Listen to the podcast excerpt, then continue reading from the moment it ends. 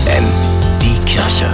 Nachgedacht. In meinem Freundes- und Bekanntenkreis machen fast alle irgendeinen Sport. Die meisten gehen ins Fitnessstudio, andere machen Yoga oder schwimmen jeden Morgen ihre zehn Bahnen im Schwimmbad. Einiges davon habe ich auch probiert, aber von den gekauften Zehnerkarten blieben acht Karten nicht eingelöst.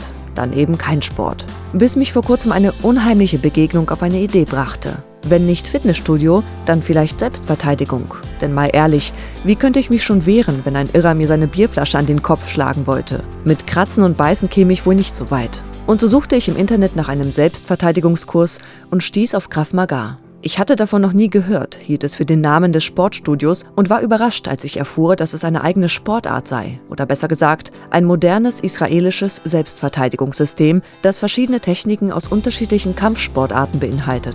Der Jude Imrich Lichtenfeld entwickelte Krav Maga in den 30er Jahren, um sich vor antisemitischen Angriffen in Bratislava verteidigen zu können. In Israel können heute die meisten Familien Krav Maga, sogar Kinder.